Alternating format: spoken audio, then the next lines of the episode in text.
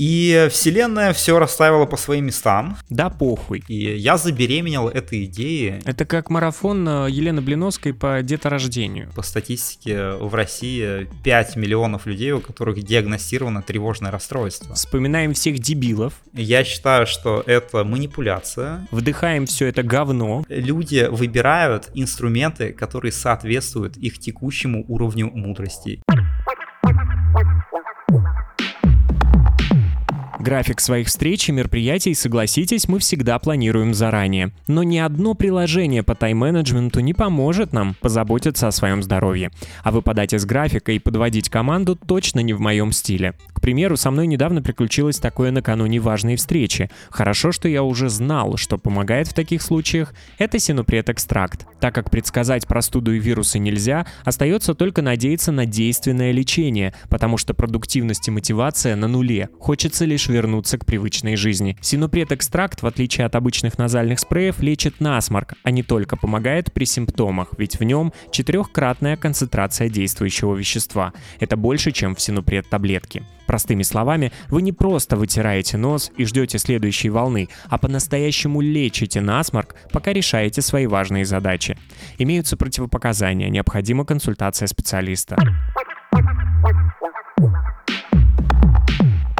Игорь, привет. Спасибо, что согласился поговорить на тему, как заработать на медитациях. Мне кажется, сегодня это супер актуально. Женя, привет. Благодарю, что пригласил. Да, почему я решил сделать выпуск на эту тему? Ну, потому что наверняка сейчас ты видел новости и видел активное количество упоминаний блогеров, которые продавали или продают и продолжают продавать э, свои медитации, и которыми уже все чаще начинают интересоваться различные структуры, потому что э, все эти медитации или какие-либо различные практики, расстановки и так далее, они никаким образом не помогают людям. Начать я хотел бы с того вообще, как ты пришел к тому, чтобы продавать собственные курсы по тому, как нужно медитировать. Вот как люди к этому приходят? Я думаю, что люди к этому приходят по-разному. Могу поделиться своей историей. Я начал приплывать медитацию лет 10 назад,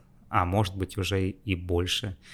И э, моя история такая, что в моей жизни произошла трансформация. Я строил карьеру юриста, я учился в МГИМО, я закончил с отличием факультет международное право и целых 7 лет работал в западной юридической фирме, и у меня все было супер good, если вот смотреть по каким-то внешним критериям успеха. У меня была классная тачка, я жил в центре Москвы, я носил брендовые шмотки и еще в 20 лет познал а, все радости потребительства. Но был один минус, я чувствовал себя очень паршиво. Ну, то есть мне было плохо, я был одинок, а жизнь моя была довольно бессмысленной, по вечерам я бухал вино, и, э, в общем, я, не, я был несчастным человеком. И все вот, вот эти вот годы, когда я работал, я искал, да, ну, то есть я понимал, что мне не очень-то нравится вот эта работа, но я не понимала, что мне нравится.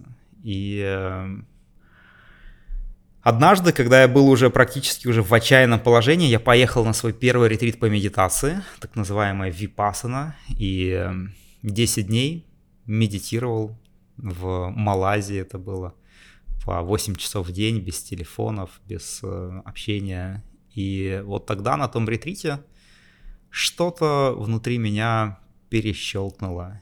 И тогда впервые я всерьез задумался над вопросом, а зачем я вообще живу? Ну, то есть, э, да, я работал юристом, да, это вроде как престижно, и мне платили хорошие деньги – но если разобраться, сама по себе работа, ну, у меня, по крайней мере, тогда, ну, довольно бессмысленная. Ну, какие-то клиенты, ну, да, там что-то они хотят, э, богатые хотят стать еще богаче, в общем, все по классике. И на ретритах прочищаются мозги, да, то есть ум становится более ясный, ты начинаешь более трезво воспринимать свою жизнь. И вот я тогда задал себе честный вопрос, Игорь, что ты будешь рассказывать своим детям, что ты своим внукам будешь рассказывать, то есть как вообще твоя жизнь прошла, чем ты занимался по жизни. И мне так горько стало, так грустно стало. И тогда я создал намерение, хочу найти то дело, которое будет на благо людям, и дело, в котором я буду чувствовать, что я действительно ну, осязаемые какие-то плоды работы. Да. Бывало так на юридической этой э, компании, что ты три месяца работаешь овертайм и на выходных, и э, по ночам, а потом сделка переносится или сделка отменяется, да, и вот всегда это такая фрустрация, ну, то есть это же время твоей жизни, это твоя энергия, которая в итоге не привела ни к чему.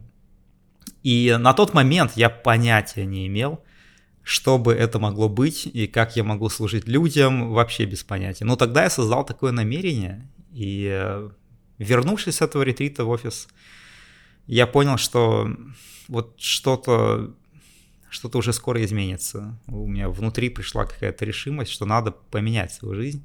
Я про это давно думал, но знаешь, как вот э, бывает, ты думаешь про это, ты в курилке с коллегами жалуешься на жизнь, но это никогда не приводит к каким-то реальным действиям. И после ретрита я прям почувствовал такую решимость и э, видать, да, так, так вот все сложилось, что меня уволили а буквально сразу же по моему возвращению. Это был кризис 2013 год, вот, кстати, ровно 10 лет назад, а, где партнеры оптимизировали штат, ну и очень корректно предложили мне поискать другую работу, дали мне на это несколько месяцев.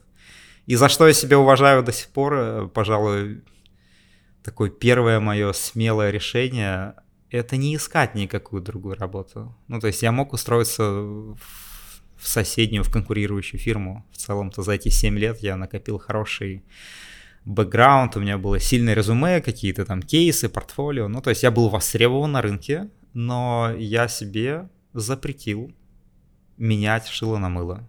Ну зачем? Ну смысл, если ты тут несчастный, да, идти э, и быть несчастным в другой фирме, делая то же самое, зарабатывать те же самые деньги. И тогда я принял решение, что я даю себе время, год, это было на мой день рождения, вот я себе подарил год, а, искать себя и найти то, что меня по-настоящему будет зажигать. И опять же, на тот момент я понятия не имел. И поверь, быть преподавателем медитации это то, о чем я никогда не думал, никогда не мечтал. Ну, то есть, блин, о, о таких вещах люди не мечтают. Знаешь, все мечтают быть там банкирами, юристами, но, по крайней мере, вот в моей юности было так. Сейчас, наверное, уже ориентиры изменились, но совершенно точно я не планировал становиться каким-то наставником по медитации. Но в моей жизни так сложилось, что вот органически я, я просто вот к этому пришел. Да? Сейчас, когда я когда уже прошло 10 лет, когда я стал одним из самых в стране востребованных преподавателей медитации, я понимаю, что ну все не случайно. Ну то есть вот оно как-то должно быть, было произойти, вот какой-то разворот должен был произойти. Потому что сейчас мне таким же диким кажется сидеть в офисе и заниматься юриспруденцией. Это сейчас для меня что-то максимально далекое и неестественное. Смотри, ты просто говоришь, что приехав с медитацией, понял, что э, больше вот в таком формате жить дальше не пойдет, и тебе действительно подвернулась возможность уйти из компании, тебя увольняют. Но все же интересно, э, как ты э, начал именно преподавать э, медитации, там, я не знаю, записал первое какое-то видео, где ты рассказал о том, что как нужно медитировать, когда это произошло вот за этот год, который ты себе дал, потому что, ну, ты мог бы, там, я не знаю, создать какую-то со своим опытом, с каким-то первоначальным взносом, создать какую-то компанию, которая тоже будет помогать людям пойти, я не знаю, там, сделать э, какое-нибудь какое-нибудь открытие, заняться наукой, ну, везде, где можно применить то, что ты хотел бы получить, это что ты потом хотел бы рассказывать своим детям. Но ты выбираешь медитации. Как это происходило? А, если кратко, то свои первые деньги на преподавание медитации я заработал ровно спустя год после увольнения. То есть первый год никаких денег не было. Я уволился в никуда, я не знал, чем мне заниматься, и я решил просто делать то, что я всегда откладывал. Ну, например, ну, всякие разные у меня там были хотелки, мечталки, побывать э, на каком-то волонтерском проекте. Это, собственно, первое, куда я поехал, в Архангельскую область. Э, три недели я там волонтерил. Я очень хотел попутешествовать, я хотел съездить на Burning Man. И, собственно, вот я делал все, что вот я давно хотел, давно мечтал. Спустя месяца три я разочаровался в путешествиях, да, я увидел, что путешествие это, это тоже потребительство. Оно более тонкое, чем просто покупать себе там какие-то шмотки, да, но это то же самое, да, каждый день у тебя вопрос, чем себя развлечь. Куда пойти, где поужинать, а что здесь еще. Это потребительство, да, это такой вот шопинг впечатлений. И мне хватило трех месяцев, чтобы разочароваться в еще одной мечте, которые многие сейчас грезят, знаешь, вот эта вся тема с финансовая свобода, я делать ничего не хочу, а чем что будешь заниматься, я буду просто жить и кайфовать, и путешествовать. Ну, честно говоря, вот мне не подошло это, да, меня хватило на три месяца. Мне захотелось что-то делать.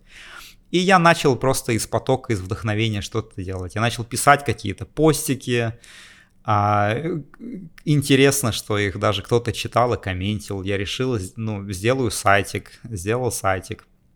Решил, что буду записывать интервью с вдохновляющими меня людьми, которые нашли свое предназначение. Вот тогда для меня тема предназначения была прям топ, да, по актуальности, и мне вот хотелось как-то на эту тему говорить, с такими людьми общаться. То есть ценность я видел в том, что я буду брать интервью у тех, кто будет вдохновлять многих.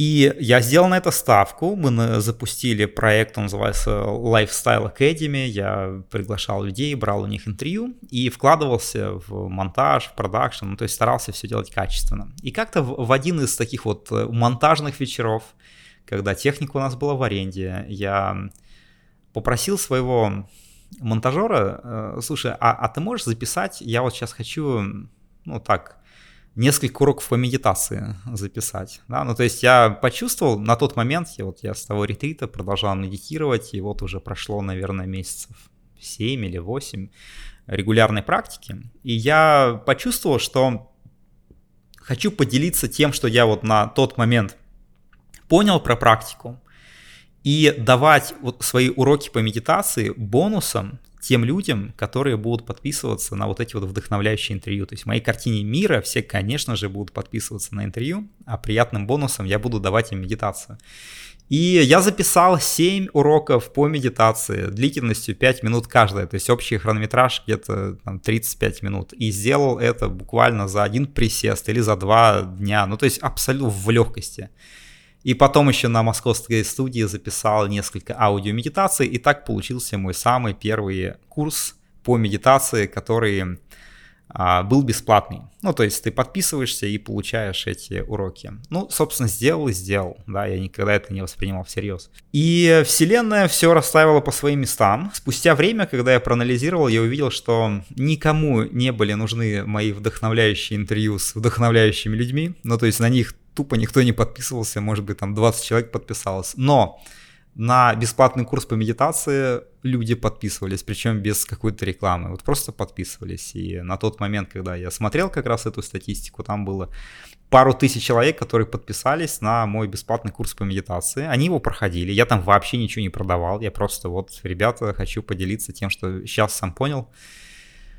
И э, в комментариях люди благодарили. Они говорили, классно, ты очень понятно объяснил. Теперь мы лучше понимаем, классно, здорово, состояние меняется, у тебя приятный голос. Ну, очень много комплиментов. И э, в этих комментариях было часто, а когда будет продолжение, э, где с тобой продолжать занятия. И я не воспринимал это всерьез. Ну, то есть, ребят, какое продолжение? Я за эти полчаса поделился с вами всеми своими знаниями. Но мне больше сказать нечего.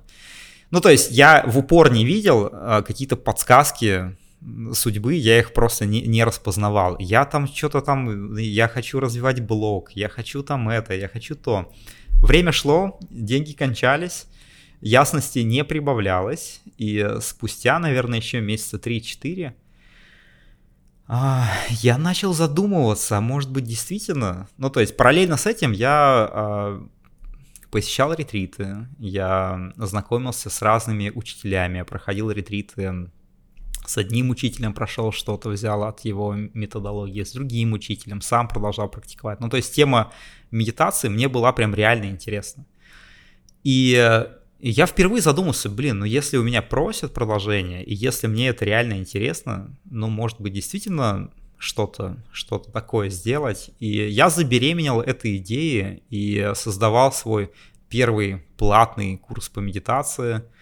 наверное, месяца три я его вынашивал, я его рожал. Тут надо дать пояснение, что все это было уже 10 лет назад, и тогда как такового не было вообще рынка онлайн-образования. Ну, точнее, он был, но в какой-то супер зачаточной форме. Тогда не было каких-то ролевых моделей, как люди монетизируют свою экспертность. Тогда не было такого понятия, как запуски, прогревы, воронки, лендинги. Ну, то есть все только начиналось, и я был одним из первопроходцев, которые делали свой первый запуск еще до того, как э, ну, это стало каким-то трендовым и, и массовым. Ну, удивительно, на самом деле, ты даже, ты даже рассказываешь э, про последовательность, и она вот правильная, как ее сегодня описывают во всех э, воронках продаж. Сначала сделать маленький бесплатный курс, загнать туда, значит, побольше людей, а дальше этим людям уже их прогревать на что-то платное. Вот ты это делал действительно, если 10 лет назад, тогда еще об этом никто особо не распространялся и не говорил и не выделял это как методологию. Ну смотри, а у меня были какие-то ролевые модели, да, то есть э, было несколько ребят, которые меня вдохновляли. И они были, кстати, зарубежными. То есть в, в России на тот момент я как-то особо никем не вдохновлялся, то есть меня не, не очень вот вдохновляли э, ребята, которые чисто инфобизом занимались. Ну, в общем... А кто тебя вдохновлял? Ну, меня вдохновлял Эдди Падикомби, это основатель Headspace, одно из крупнейших в мире приложений по медитации.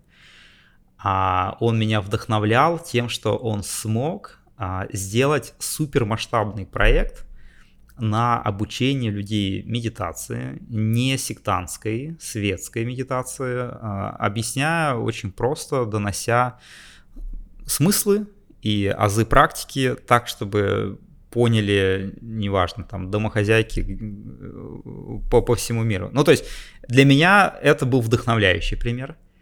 А для меня был вдохновляющий пример основателя Mind Valley, человек, который построил целую а, империю, такую большую компанию а, с миссией распространять просветленные идеи. Они в онлайне продюсируют разных продвинутых авторов, экспертов, э, тех, кто уже успешен, там, кто написал какие-то книги, бестселлеры, вот они помогают им выйти в онлайн и, и делают э, под них какие-то продукты. Но здесь меня вдохновлял масштаб, то есть что так можно, да, что в мире есть большой запрос на такой развивающий контент. А записал я этот курс, далось мне это, признаюсь, э, очень сложно. То есть для меня это была реально инициация. Это было, ну то есть мне вообще никто не помогал, у меня не было оператора, ни команды, у меня не было денег на все это. Я просто вот сам один э, поехал на Бали с намерением создать курс и посвятил этому месяц своей жизни. Каждый день я занимался только этим. И это был реальный такой вот прям процесс э, родов, по-другому и не скажешь, где каждый день я готовил конспекты, делал съемку, готовил конспекты, готовился к съемке следующего дня. Было куча каких-то моментов, когда вот просто руки опускались, хотелось психануть и бросить это все. Ну, там, на рассвете я снимаю какую-то энергетическую практику длительностью минут 45, поставил камеру, снимаю, мне все нравится, все в потоке, все идет, все супер, молодец, я записал, подхожу, обнаруживается, что запотел объектив еще в самом начале ролика.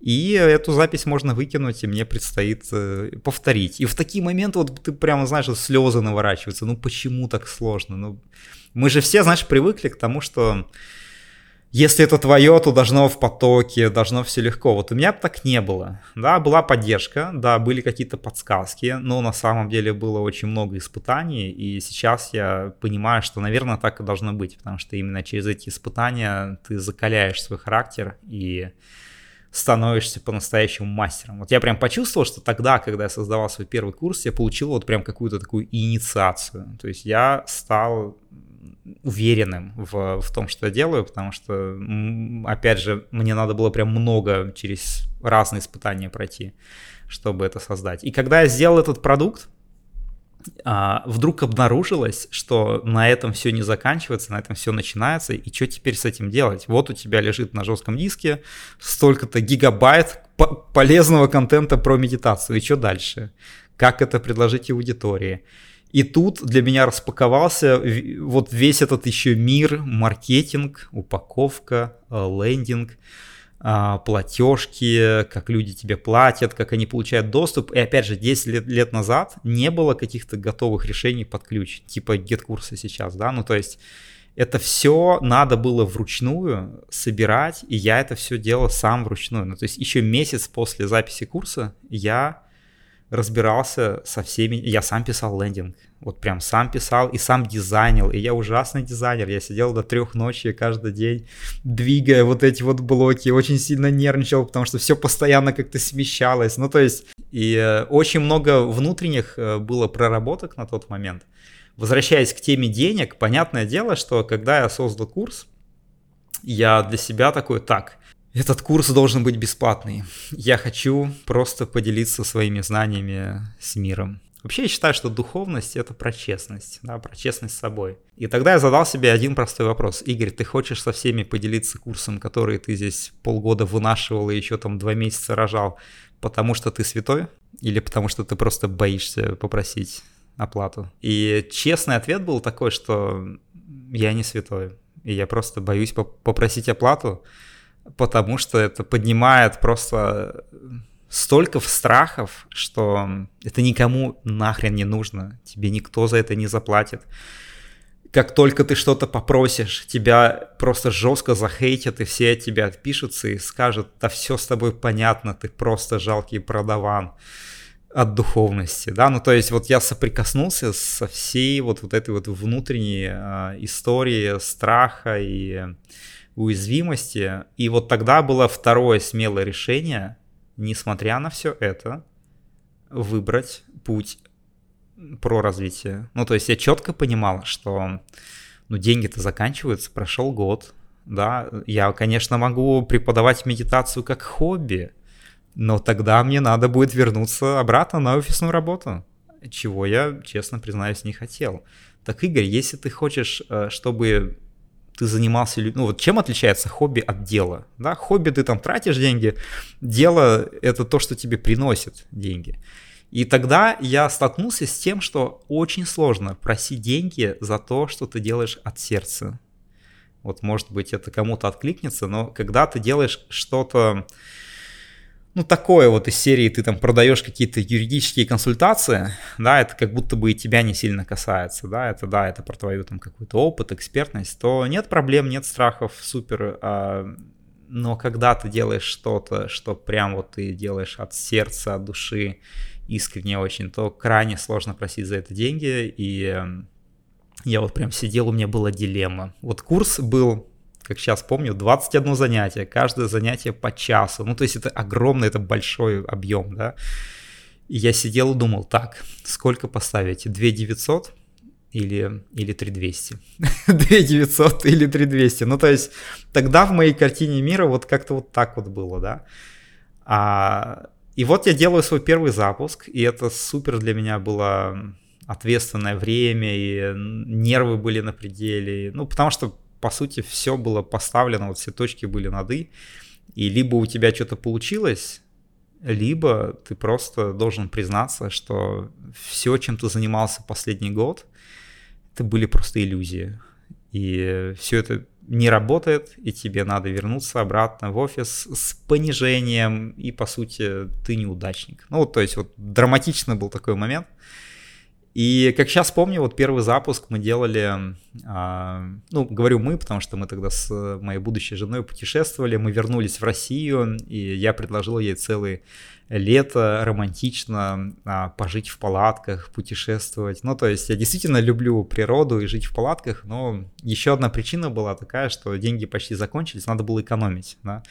И вот я делал запуск на каком-то йога-фестивале под Питером, сидел у своей палатки и вот написал вот эту вот рассылочку, ребята, вы давно там спрашивали про продолжение, вот оно наконец. И э, рассказ про свой курс.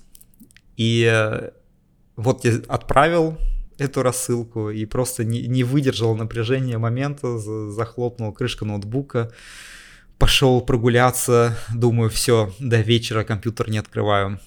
И уже через минуту открываю такой, ну что там, ну что там.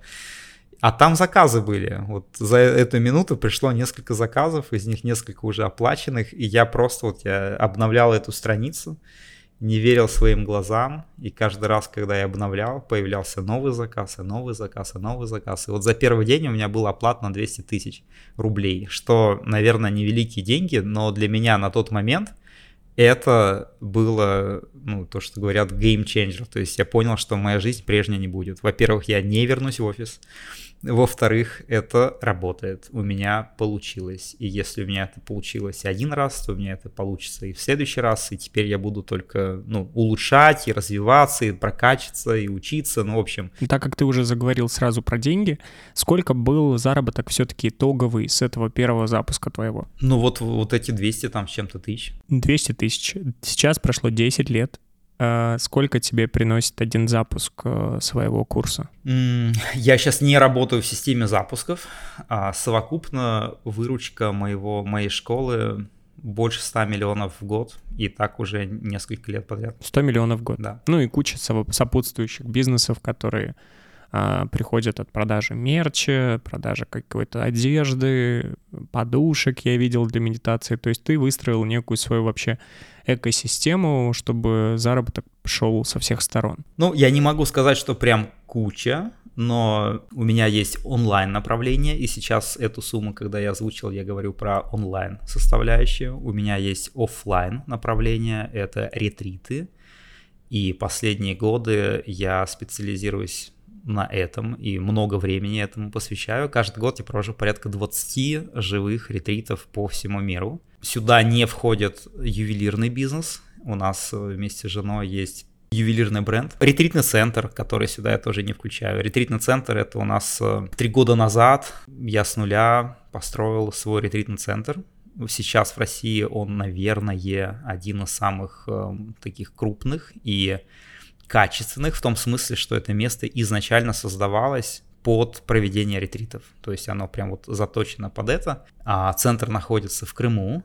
До войны к нам приезжали на каждую программу по 100 человек плюс. Сейчас, последние два года для центра не самое простое время по понятным причинам, но даже сейчас в среднем к нам на программы приезжает человек по 60, а на некоторые ретриты и по 90, что на самом деле парадокс с учетом, что вообще происходит со всей тур-отраслью в Крыме, просто жесточайшая просадка, но у нас тоже просадка процентов на 30, но, честно говоря, грех жаловаться. Ты уже успел сказать про mindfulness медитации и про то, что ты обучаешь э, конкретно этому направлению. Давай подробнее, чтобы мы понимали, потому что сейчас действительно у многих э, может возникать вопрос, а чем отличаются вот эти медитации, про которые ты говоришь, от других медитаций, которые есть в различных практиках. Мы прекрасно знаем, что есть так, такие практики, как цигун, йога, где-то с применением там телесности, где-то нет. Везде практикуют медитации, везде стараются как-то замедлить э, свои мысли для того, чтобы э, вернуться к вот этой осознанности, осознанности и к настоящему моменту. Чем э, все это отличается? Давай ты как уже специалист, мы таким образом сможем понять, чем твой продукт уникален. Ну, смотри, я могу предложить один критерий, которые, на мой взгляд, сразу для человека проясняет и э, помогает сориентироваться в этом действительно огромном мире и большой индустрии уже, да, медитации. Проблема-то в том, что медитацией сейчас называют вообще все что угодно, любую практику с открытыми глазами, с закрытыми глазами, неважно, все медитация. Да. И часто у людей ну, нет какого-то ясного понимания, а часто у людей какие-то не очень хорошие ассоциации со словом медитация, потому что они что-то пробовали, и это была какая-то откровенная дичь, и теперь им кажется, что вся медитация это фигня. Вот смотри, медитации все можно разделить на две большие категории. Одни я буду называть концептуальные медитации. Что такое концептуальная медитация? Это когда предлагается фокусировать свое внимание на каком-то воображаемом объекте. Ну, то есть то, чего в реальности нет, но то, что вначале надо себе представить. Как понять, что перед вами концептуальная медитация? Там всегда будут следующие слова. А теперь давайте представим. Представим, что к вам пришли ангелы на разговор. Представим родителей, представим чакры, представим какой-то цветок в сердце, представим и так далее представим, как кундалини поднимается. То есть по факту этого не происходит, но ты в своем сознании что-то представляешь и фокусируешься на, ну, по сути, на продукте своего воображения. Да? Вторая категория — это медитация осознанности, либо медитации внимательности. И это как раз то, что я преподаю. В чем их принципиальное отличие? В таких медитациях мы ничего не выдумываем, не представляем, не визуализируем. По большому счету у нас нет задачи каким-то образом менять настоящий момент, его дополнять или улучшать. У нас стоит совсем другая задача. Более внимательно заметить, а что уже происходит. Заметить настоящий момент, заметить, какие сейчас ощущения в теле. Внимательно поисследовать что происходит с дыханием, какие ощущения возникают в теле при дыхании, заметить, что происходит в уме, какие эмоции, какие мысли, какие реакции. Понимаешь, то есть задача исследовать тело и ум в настоящем моменте. Не придумывать, не добавлять сверху, не уходить в какие-то грезы, в какие-то ментальные миры. Вот принципиальная разница в этом. Поэтому и, смотри, ты сказал про йогу, про цигун, про разные другие направления. А, всегда нужно просто обратить внимание. Ты пришел на занятие по йоге, и вам предлагается что? Закрыть глаза, понаблюдать за дыханием? Супер. Или вам предлагается сфокусироваться на каком-то божестве, на Шиве и на его качествах и фокусироваться на его образе. Ну, то есть и там, и там медитация после йоги, но это две разных медитации. Ну, то есть Обратить внимание надо на объект. Вот ваш преподаватель на чем предлагает вам фокусироваться? На какой-то идее, на какой-то концепции или на том, что сейчас реально происходит в настоящем моменте. И когда я это говорю, я не хочу, чтобы это звучало так, что я как-то обесцениваю концептуальные медитации. Нет, концептуальные медитации могут быть весьма полезны и ну, смотри, концептуальные медитации, они скорее работают как такая психологическая помощь человеку. Ну, то есть ты чувствуешь себя дерьмово, ты послушал медитацию на то, что ты супер офигенный и классный, и все у тебя классно, и будет еще класснее. И вот спустя 15 минут ты чувствуешь, как, ну, реально, ну, позитивчик какой-то пришел. Ну, разве это плохо? Я не считаю, что это плохо. Я считаю, что это классно. Я считаю, что жизнь бывает порой такой суровой и унылой, что вот такие вот медитации, это, как, знаешь, как взять отпуск из этой суровой реальности и намазать себя каким-то приятным пахнущим кремом. Тут Другое дело, что пусть этот крем будет приятным и пахнущим, потому что, ну, пахнуть его можно чем-то, чем-то другим. Но смотри, вот что радикально меняется в твоей жизни, когда ты намазал себя приятным кремом? Ну да, ты вкусно пахнешь. Но не все такие концептуальные медитации. Психологи э, часто используют концептуальные медитации для того, чтобы вытащить какую-то историю, которая там, например, встреча с, э, со своим внутренним ребенком и прочее, тоже используется концептуальная медитация. Да, да, да, да, да. Ну, то есть концептуальные медитации, они могут быть терапевтическими, они могут быть психологической помощью. Опять же, здесь сильно это будет зависеть от того, Имеет ли человек, который эти медитации создает и проводит, какой-то бэкграунд в той же психотерапии или психологии, или он просто что-то от балды? И с какими намерениями он это делает? Вот я считаю, что вот на, на это надо обратить внимание. А ты же поехал проходить випассану, да? Вполне себе супер знаменитая практика, которая э, проводится по всему миру, и даже можно в Подмосковье съездить, то есть в формате такой э, секты, ты приезжаешь, э, там, значит, 10 дней молчишь, а потом оставляешь столько денег, сколько э, пожелаешь. Ты проходил, ну, уже давно, дов, довольно популярную практику, но потом ты решаешь сам преподавать медитации. Или между этими действиями было какое-то обучение, было как, какая-то практика, которую ты получал прежде, чем передавать э, эти знания.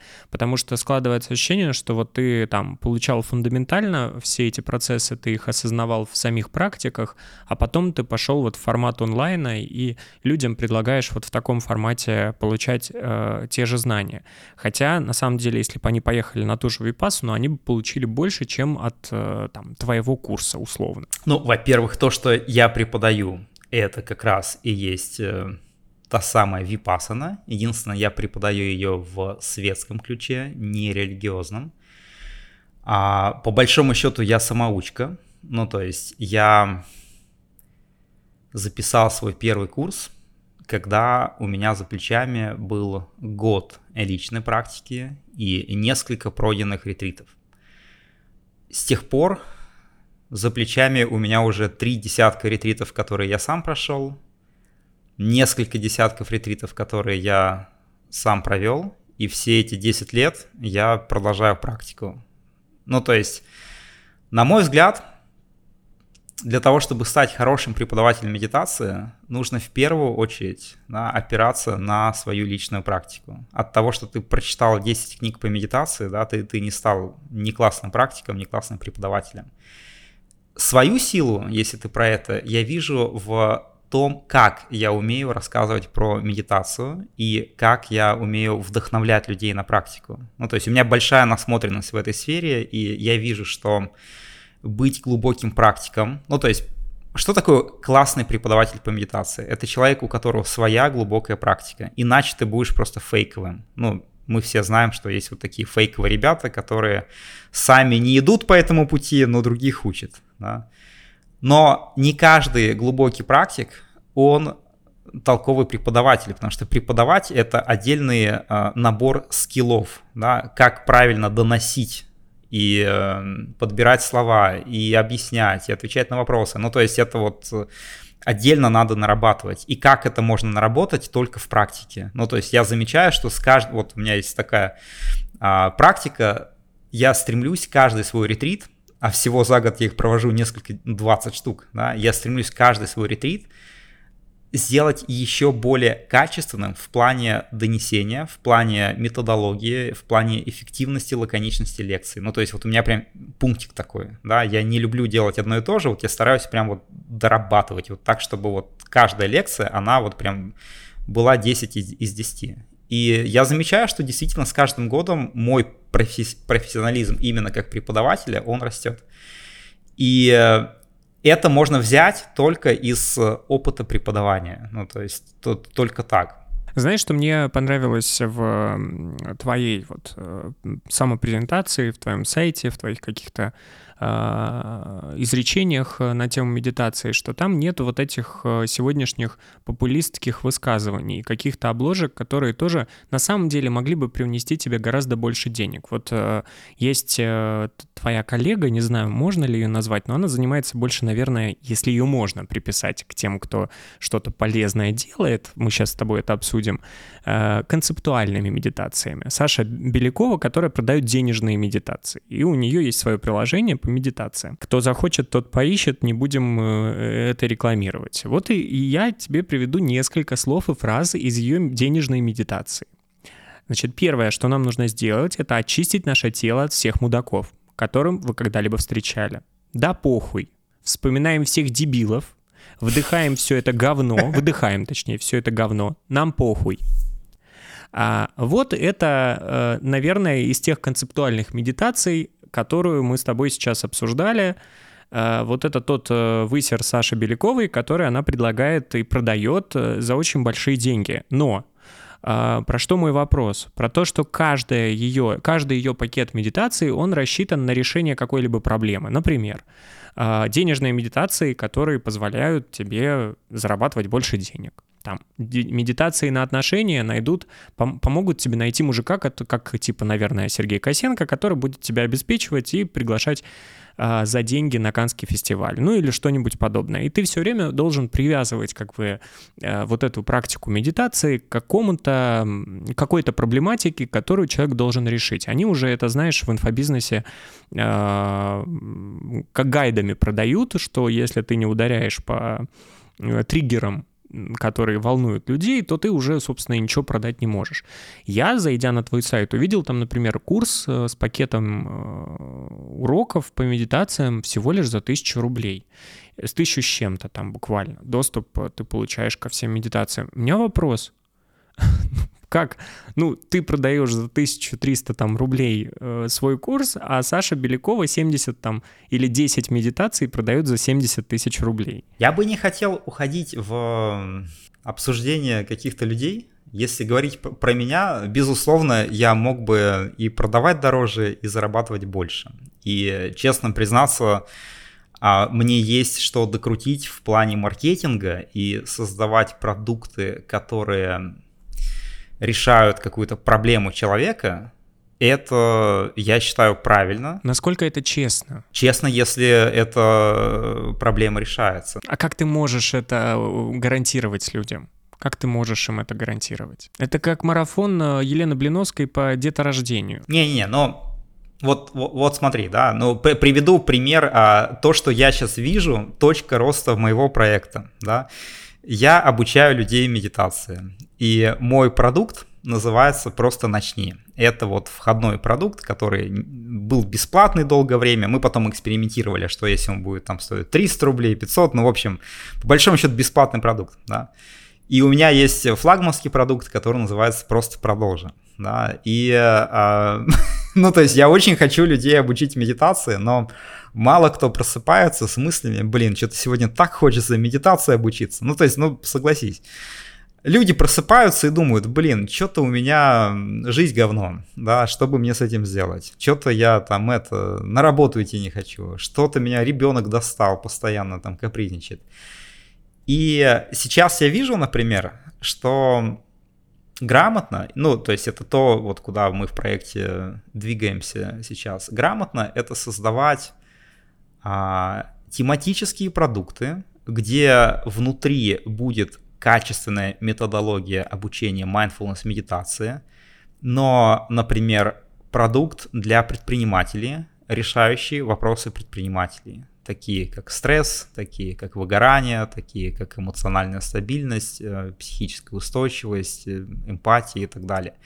Но есть тревожники, например, да, и по статистике в России 5 миллионов людей, у которых диагностировано тревожное расстройство. И медитация, особенно в сочетании с КПТ, когнитивно-поведенческой терапии, считается самым эффективным инструментом терапии. И согласись, посыл продукта для людей, у которых тревожное расстройство, ну, он несколько отличается, чем посыл для людей, у которых там бизнесы и выгорание, и несколько отличается, а если мы, например, обращаемся к аудитории мам, у которых э, нервы сдают, и они по поводу и без э, истерят на своих детей. Ну, то есть вот в этом смысле, да, я считаю, что нужно реально понимать боль своей целевой аудитории.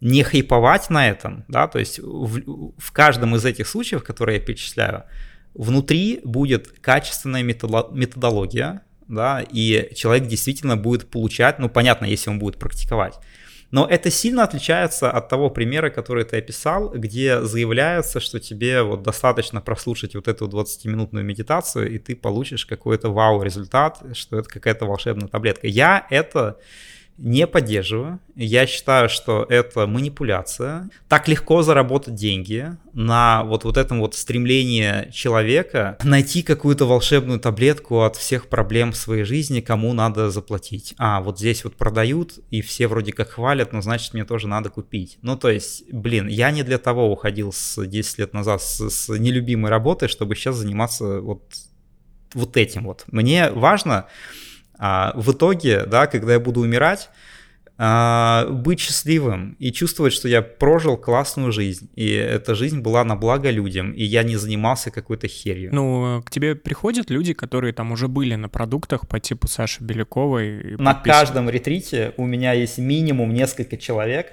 которые на шеринге, шеринг это вот по завершению ретрита а, возможность рассказать, э, как для тебя это было, ну, в общем, поделиться обратной связью. На каждом шеринге есть минимум несколько человек, Э, чье выступление начинается со слов «Ребят, я думала, что я знаю, что такое медитация, ведь я там у кого-то что-то купила, и последние там несколько месяцев я там что-то медитировала, но только здесь я поняла, о чем это вообще все». Честно, мне приятно. Ну, то есть я вижу, что мы работаем в каком-то интересном таком э, синергии, что ли, да, а многие люди, они сейчас не дозрели до того, чтобы пойти в честную практику, где никто тебе не обещает никаких волшебных результатов. Ну, то есть у них еще магическое мышление, вот они еще хотят, знаешь, вот какую-то получить волшебную палочку. И они идут туда, где, где это продают. И там они получают чаще всего разочарование. Но дальше они такие, так, но м- а что еще бывает? И, ну, так или иначе, все в итоге находят... Э- проводников и инструменты и практики, которые соответствуют их э, ну, мудрости на самом деле. Каждый выбирает по, по своей мудрости. Слушай, а не казалось ли тебе, что вот у нас же все-таки есть э, мозг, и он у всех одинаковый, ну практически. Э, и есть у нас оборудование, которое позволяет исследовать этот мозг. Как раз-таки я читал, что вот эти fullness медитации, на основе них делали изучение, был какой-то срез исследовательский по энцефалограмме мозга, по которой определяли, что, значит, как работают у человека те или иные волны, а, и что, например, те люди, которые регулярно медитируют, э, у них э, есть вот эта секунда, э, которая как бы вот эта осознанность, то есть они не принимают быстрые решения, и когда, например, посылается сигнал о том, что у них будет боль, ну вот болевой какой-то сигнал в мозг, то они его как-то проще переносят, э, потому что они более осознанно к этой боли в том числе относятся. И ведь это все какие-то вот уже не эфемерные вещи, потому что если мы говорим про науку и про то, что мы действительно можем что-то увидеть, и работу мозга мы можем сегодня потрогать, то наверняка в твоих, в том числе, каких-то доказательных э, материалах должны быть э, вот эти исследования для всех людей, которые занимаются этими медитациями. Там условно, не кажется ли тебе, что если бы ты, проведя курс, потом порекомендовал сходить и сделать до и после вот такую вот Э, исследование вот такое вот мозга, то э, у тебя бы было гораздо больше вот этих э, отзывов, где люди бы удивлялись, о, у меня получилось, или было бы честно, что там у меня ничего не изменилось, все как было, так и есть. Это очень классная идея, мне нравится. Ну вот смотри, мы сейчас делаем а, подборки регулярные исследований, ну, много по, по миру проводится научных исследований в отношении практики медитации, как она влияет и на мозг, и в целом на здоровье, и на физическое, и на ментальное.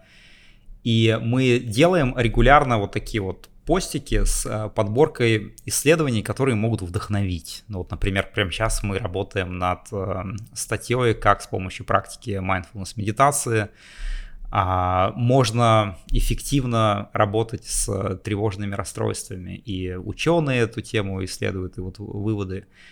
А то, что ты предлагаешь, мне прям супер откликается. Это, ну, такой энергоемкий процесс, то есть это будет стоить денег, чтобы там, найти, как это делать, ну, вот, вот, вот эти вот исследования, но я бы а, к этому пришел, мне это нравится. Но мне кажется, что исследование мозга можно сделать сегодня в любой э, там платной клинике, даже в бесплатной. Вопрос в том, э, как обратиться с каким... Если делать какие-то э, исследования с ну, скажем так, э, доказательной э, ценностью, то есть не просто ты взял рандомного человека, его исследовал, сказал, вот, смотрите, да, ну, то есть выборка должна быть, да. И, и временный ну, отрезок тебе, Да, тоже. тебе надо исследовать, э, грубо говоря, 50 человек до ретрита и эти же 50 человек после ретрита, ну, понимаешь, то есть так, чтобы это было как-то вот, ну...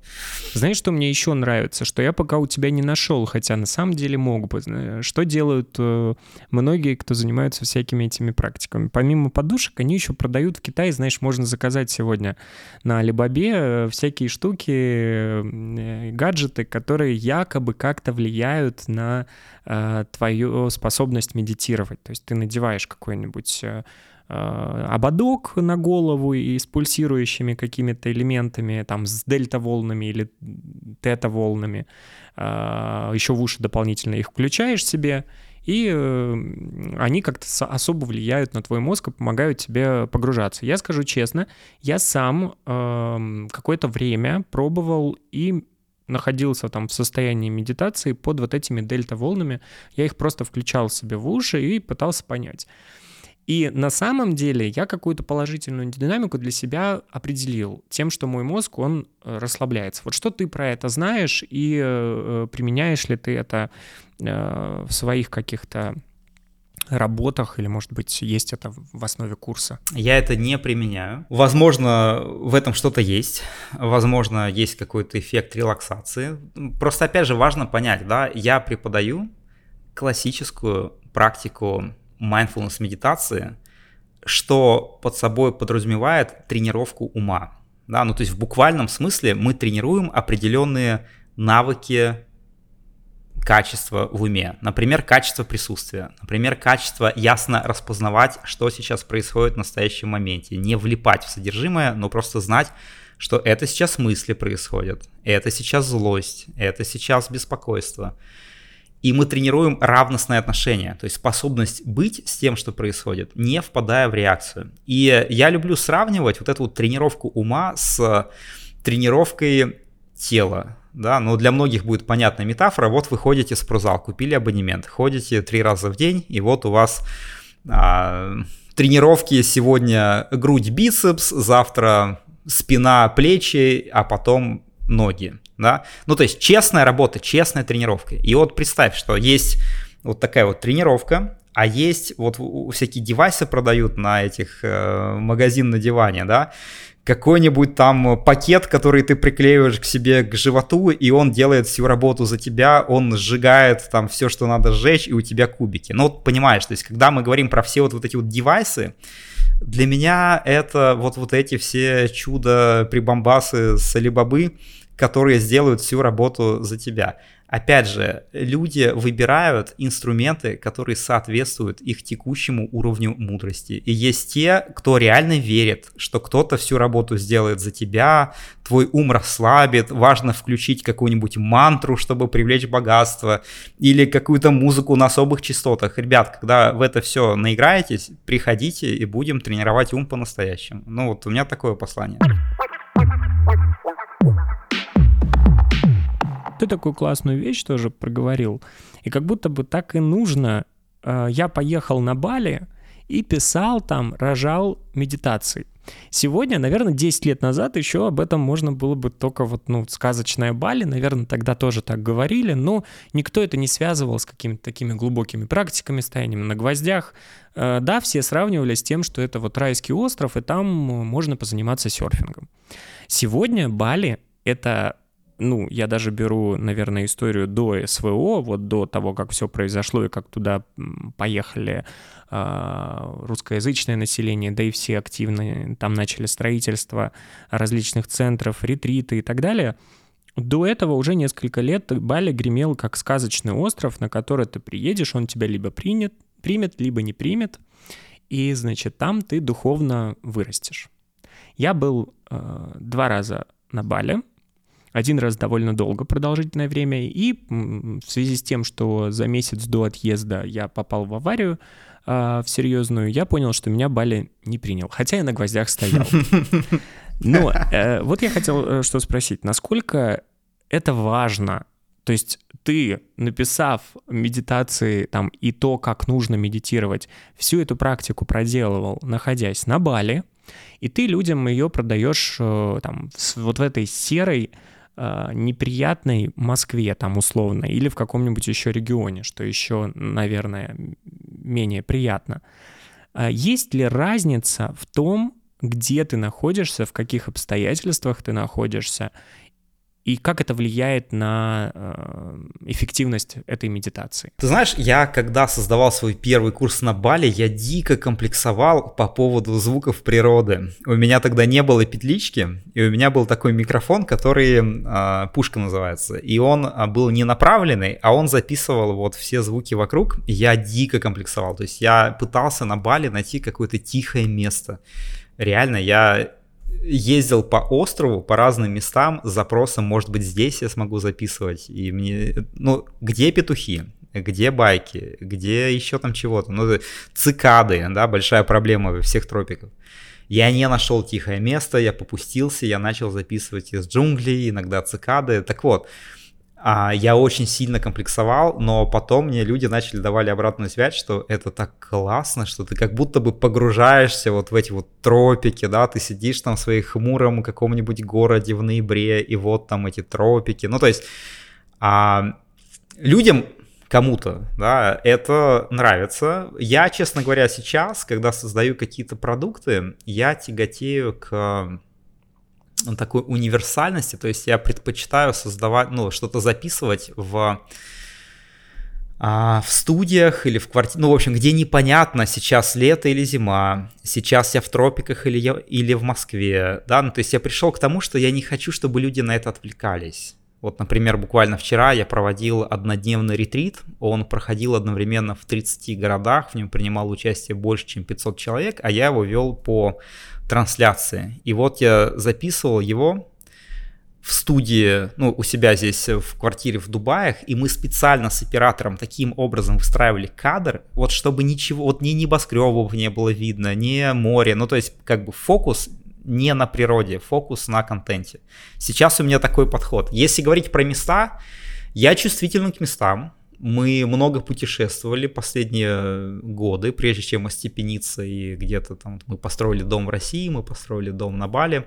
И сейчас это вот два места, где мы бываем по, по несколько месяцев каждый год, но мы также много путешествуем. И я чувствую энергетику места, и я специально так простраиваю свой, ну, какой-то план созидания, чтобы создавать там, где хочется создавать, где есть ну, поддержка, что ли, от пространства. Ну, в частности, когда я в больших мегаполисах, типа Москвы, Дубаев, у меня не получается создавать ничего толкового глубокого, я даже и не пытаюсь. Да? Это время, чтобы давать подкасты, ходить на интервью, встречаться, нетворкать, там, ну, вот так, такие дела. Но когда я у себя дома, а в каждом доме у меня, по сути, своя такая студия есть, вот классно создавать какие-то продукты, записывать э, глубокие беседы.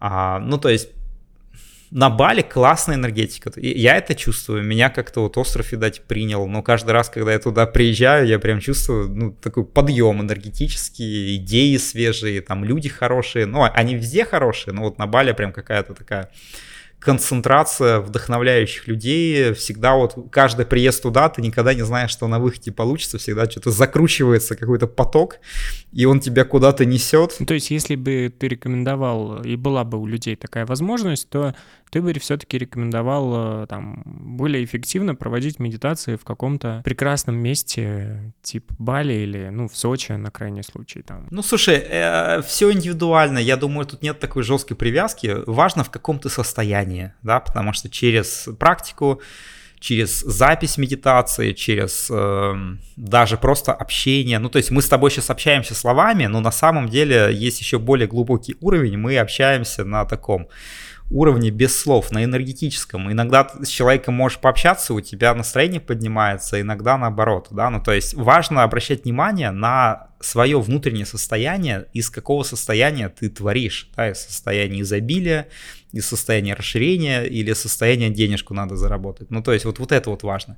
У тебя такая история, вначале мы, ты рассказал про то, как ты пришел к медитациям, но она так выглядит, знаешь, довольно... Я думаю, что ты неоднократно получал какие-то комментарии, типа, ну, там, я сейчас тоже работаю бухгалтером, пройду твои медитации и тоже начну делать медитации.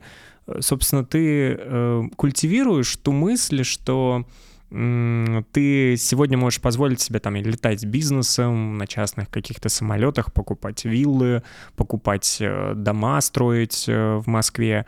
А, и все это благодаря вот этим вот медитациям. Или все-таки ты э, про это особо не рассказываешь и не говоришь, потому что ты же на этих же медитациях и, получается, зарабатываешь эти деньги. Ну, ты знаешь, я не а, эксплуатирую свое текущее благосостояние, чтобы... Ну, то есть у меня нет вот этой вот истории, что а, покупайте мои медитации и станете супер богатыми. Нет, я своей аудитории честно рассказываю, что, ребят, а, чтобы прийти к тому, вот к чему я пришел, это все началось с очень смелого решения выбрать, э, жить по сердцу, уволиться в никуда, очень жестко рискнуть. По сути, прыжок с парашюта, когда ты не знаешь, откроется этот парашют или нет. Да, вот все началось тогда.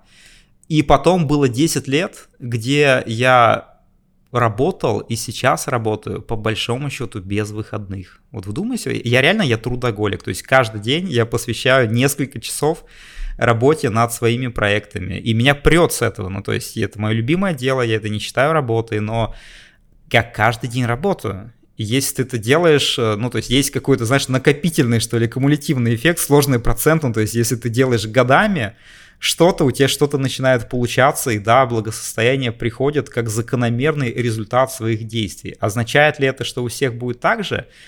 Не знаю, не гарантирую. А, иногда люди ко мне приходят с запросом на предназначение, и да, я им говорю, что медитация мне помогла найти предназначение. И в целом у меня много примеров, когда люди благодаря практике медитации лучше понимали, чем они хотят заниматься. Вот это вот сто процентов так. Но я стараюсь не завышать ожидания людей. Ну, из серии типа пойдешь на медитацию, будешь летать на час. Вот честно, я ни разу не, не летал на частном самолете. Иногда мы с семьей летаем бизнесом, далеко не всегда, только тогда, когда, блин, лететь 10 часов ночью. Но здесь я просто считаю, что это, ну, ну вот правильно полететь бизнесом. Но это не какой-то понт, что вот я там летаю только бизнесом, и никакие виллы я не покупаю. Я построил себе два дома, не купил, а построил. Мне было именно интересно, ну, как-то себя по-мужски реализовать, вот построить дом, вот прям вникнуть во все детали, и я это сделал. Но я не могу себя назвать каким-то супер олигархом или чего-то такое. Ну да, мы, наверное, не самые бедные ребята, но в средний класс, по большому счету. А за эти 10 лет, вот когда ты уже решил заниматься медитациями, решил продавать э, практики, ты выгорал? Было ли у тебя такое, что ты не можешь, вот как сейчас ты рассказываешь, что я трудоголик, я буквально каждый день работаю. Было так, что ты вот вообще в какой-то момент осознал, что опять снова ты нарвался на тот э, кризис, который у тебя был в 2013 году? Да, у меня было один раз выгорание. Я начал строить ретритный центр, и э, у меня есть качества, которые ну, помогают мне расти и двигаться вперед, но одновременно с этим иногда создают небольшие проблемы. Вот одно из этих качеств я довольно такое а, а, рисковый на грани с авантюризмом. То есть я могу вписаться в какой-то проект, не просчитывая детально бюджет, не просчитывая модель, ну, то есть вот просто я хочу это сделать. И вот таким решением, например, было, я хочу свой ретритный центр. У меня было на тот момент 20 миллионов рублей. Мне казалось, что этого более чем достаточно, чтобы сделать классный центр, и еще мне, наверное, хватит, чтобы построить дом. И я купил землю пару гектар, и, мы на... и я нанял архитектора, и мы сделали красивые проекты. Я ничего не просчитывал, мы просто начали делать. И когда я потратил первые 10 миллионов на земельных работах, еще не законченных, я понял, что что-то я жестко как-то просчитался. Но было уже некуда деваться, то есть теперь только вперед. И два года своей жизни я посвятил строительству ретритного центра. В итоге мы туда вложили порядка 200 миллионов рублей. Ну, ошибся в 10 раз, с кем не бывает. И был а, несколько месяцев такой вот а, интенсивный период стройки, когда у меня работало человек 40 строителей.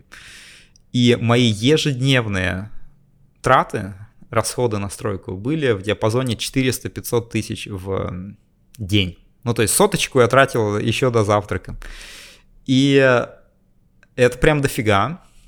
И все деньги-то ко мне приходили через э, онлайн-проект, но я так глубоко вовлекся в стройку, вот я прям, знаешь, вот у меня с 5 утра начинались планерки и так до вечера, и мне не хватало ресурса, мне не хватало внимание, энергия, чтобы еще что-то качественное, креативное делать в онлайне. И тогда я вот почувствовал, что такое кассовый разрыв, когда тебе сегодня надо потратить полмиллиона, и завтра, и послезавтра, и на выходных, кстати, мы тоже работаем. А приход у тебя, ну, у меня тогда на тот момент э, был приход там 3-4 миллиона в месяц, а траты мои э, под десяточку, да.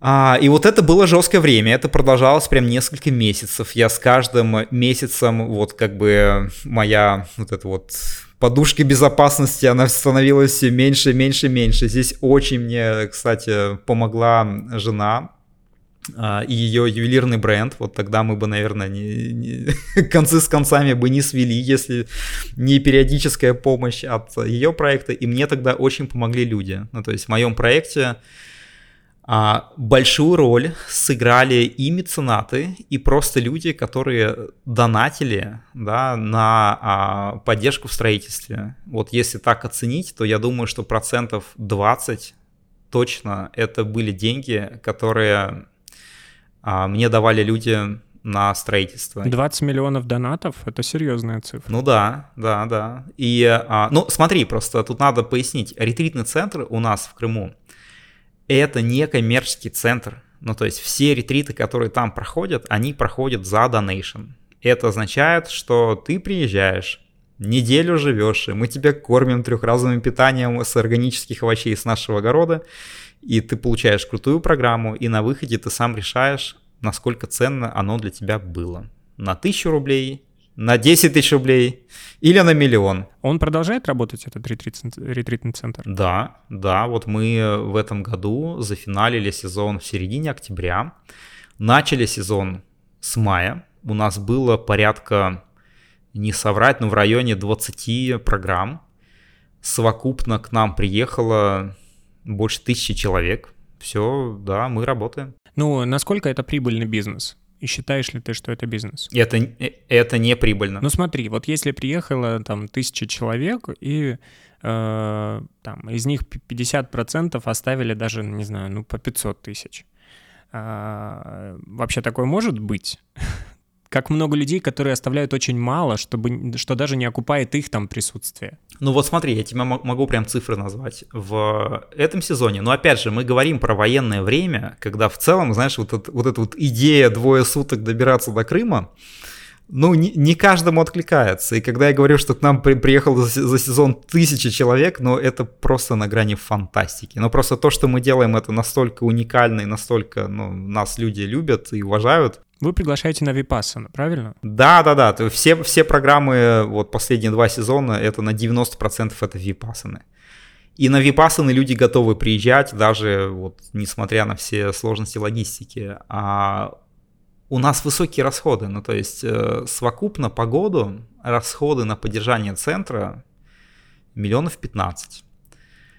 А приход, я думаю, вот в этом сезоне, если все как-то просуммировать, мы берем такой символический орг-взнос, ну, так, в, в этом сезоне это было 10 тысяч рублей, и донат, который человек оставляет по окончании. Вот если совокупно все это просуммировать, ну, может быть, миллионов 15, 16, 17 у нас был приход вот совокупный. Ну, то есть, знаешь, по итогам года заработать 2 миллиона, но вряд ли это можно назвать бизнесом. Это не бизнес, это служение. И когда я строил этот центр, я изначально не строил это как бизнес-процесс, как бизнес-проект. Я понимал, что это то, чему я хочу посвятить свою жизнь это то, в чем я вижу благо для людей, и это то, как я хочу служить этому обществу, и когда Uh, ну, то есть я не расстраиваюсь, что у нас такие результаты. Я понимаю, что мы можем больше, мы можем лучше, и как только война закончится, ситуация радикально изменится. Но когда тысячи человек прошли ретрит, э, ну, для меня это многое значит. Это не про деньги, это вот про понимание, что благодаря твоему центру столько людей прикоснулись, что-то изменили внутри себя, и это начинает распространяться, да, ну, то есть ты делишься этим состоянием со своими близкими. Ну, то есть это реально вот вклад в развитие осознанности глобально в, во всей стране, в обществе. Ну, то есть вот это для меня важно. А как тебе удается, вот ты сейчас называешь, на самом деле не супер большие для ретрита э, суммы, я имею в виду для обслуживания здания, которое ты построил за 200 миллионов, что 15 миллионов всего в год, э, это значит, там не так много людей работает и не так много людей обслуживает всю эту историю. Как тебе удалось э, построить это удаленно? Как тебе удается сейчас поддерживать это все, находясь в Дубае, передвигаясь по миру? А, тебя же там нет. Вообще я считаю, что наш ретритный центр — это ну, это что-то, это парадокс, да, это, знаешь, вне какой-то бизнес-логики, но оно работает. И у нас много там каких-то вещей, которые, ну, вот как тебе, например, такое, что у нас есть волонтерская программа, и каждый год, помимо участников, к нам приезжает еще несколько сот волонтеров со всей страны. И более того, мне говорят, что вот наша волонтерская программа — это лучшее, что есть в России. То есть люди реально хотят к нам приехать, чтобы у нас потрудиться.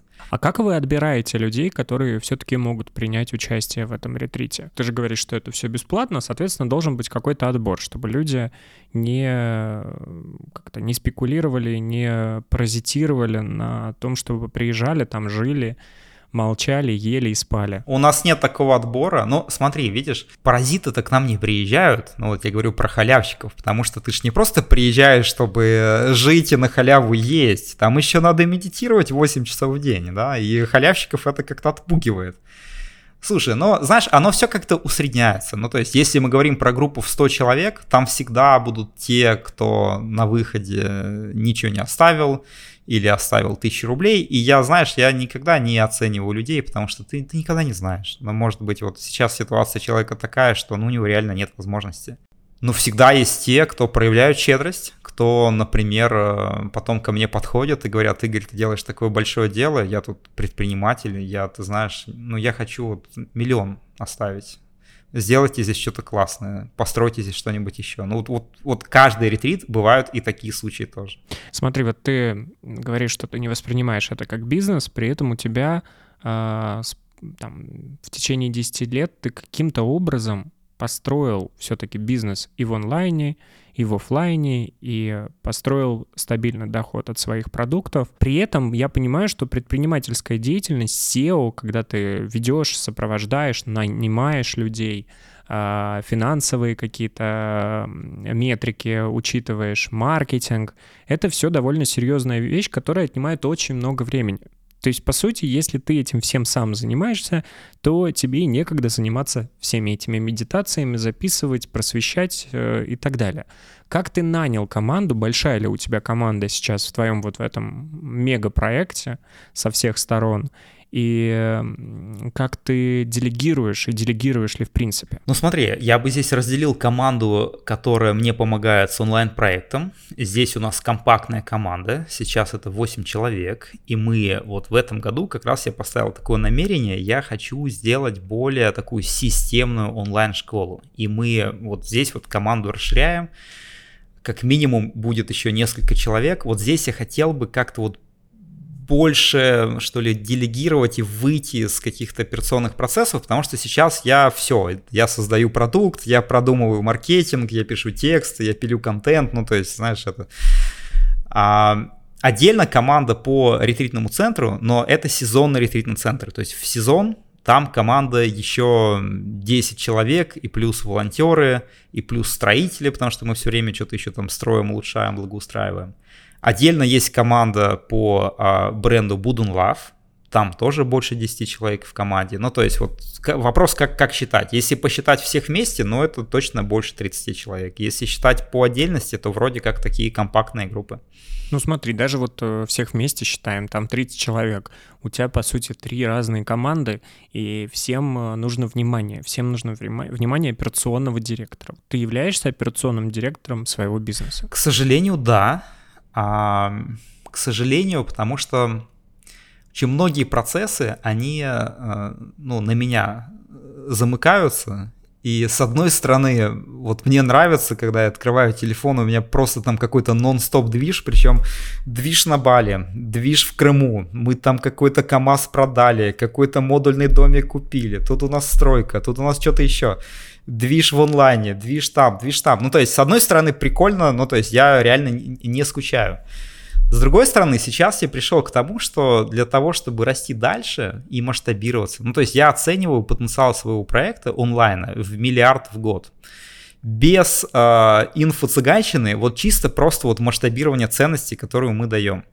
И для того, чтобы сделать путь, да, от 100 плюс к миллиарду, ну, надо вот прям вот по-другому делать, да, ну, то есть это команда должна быть, это вот не, не надо самому микроменеджмент все процессы, поэтому я сейчас в, той, в точке кризиса, когда я понимаю, что мне самому надо изменить свой подход и свое мышление. И вот я сейчас как раз вот прохожу вот эту вот трансформацию, когда мы по сути, во всех наших проектах сейчас у меня один запрос. Это выйти из операционки. Это взять э, людей, кто умнее меня и кто будет брать ответственность и кто будет э, принимать какие-то решения самостоятельно. Вот я сейчас на этом пути. Я уже услышал, ты уже ответил сам на вопрос, э, какие у тебя цели финансовые, а какие у тебя цели ментальные э, на несколько лет, или, может быть, ты уже понимаешь на всю жизнь.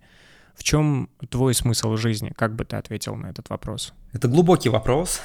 А, я считаю, что каждый из нас здесь, на этой земле, делает разные действия, что-то строит, что-то делает, но в первую очередь все, что мы делаем, оно влияет на наш ум. И наш ум, по большому счету, это как пластилин, который мы формируем своими действиями, своими поступками. И для меня смысл жизни сделать свой ум более чистым и благородным по итогам. Да, вот в восточной философии есть такое понятие 10 парамид, 10 благородных качеств ума. И считается, что если в этой жизни, по итогам жизни, да, твой ум стал более щедрым, более нравственным, более правдивым, более терпимым и так далее, 10 качеств, то жизнь прожита не напрасно. Мне это очень откликается. То есть я вижу, что вот я проявлен на уровне дел, на уровне проектов, бизнеса, стройки, и это один слой. Но под этим есть еще более глубокий слой — это то, как это все а, влияет на мое внутреннее состояние. В частности, да, делает ли мой бизнес меня более жадным или более щедрым? Понимаешь, да? Вот в этой ситуации я возвышаю свое сознание, я прорабатываю какое-то качество, или наоборот я ухожу в сторону большей агрессии, больше зависть, в соревновательность. Ну, понимаешь, то есть вот этот вот баланс, да, а, каким ты делаешь свой ум в течение этой жизни. И э, смысл моей жизни духовное развитие. И духовное развитие это в первую очередь про а, уровень чистоты ума человека. Вот, вот эти вот э, шкала жадности, щедрость, шкала невежества и мудрость, и шкала ненависть, злоба и сострадание и дружелюбие. И по большому счету, если по итогам этой жизни я стану хотя бы капельку более добрым, более открытым, щедрым, ну, жизнь была не напрасна. Спасибо тебе за это интервью. Э, мне кажется, было интересно. А слушателям я предлагаю ставить э, лайки, подписываться на подкаст и делиться этим выпуском. И тогда, если будет у нас э, много отметок, отзывов и комментариев, мы сделаем видео формат. Только поговорим больше про медитации на моем YouTube-канале. С нами сегодня был Игорь Будников, тренер по медитациям, правильно? Я тебя сегодня в итоге э, идентифицировал. Тренер, мне нравится, прикольно. Тренер. Тренер по медитациям мне тоже гораздо больше нравится, чем если бы это было какой-то какой-то популизм, в том числе и в твоих э, регалиях. Спасибо тебе большое. Жень, спасибо, я был рад с тобой пообщаться. Благодарю.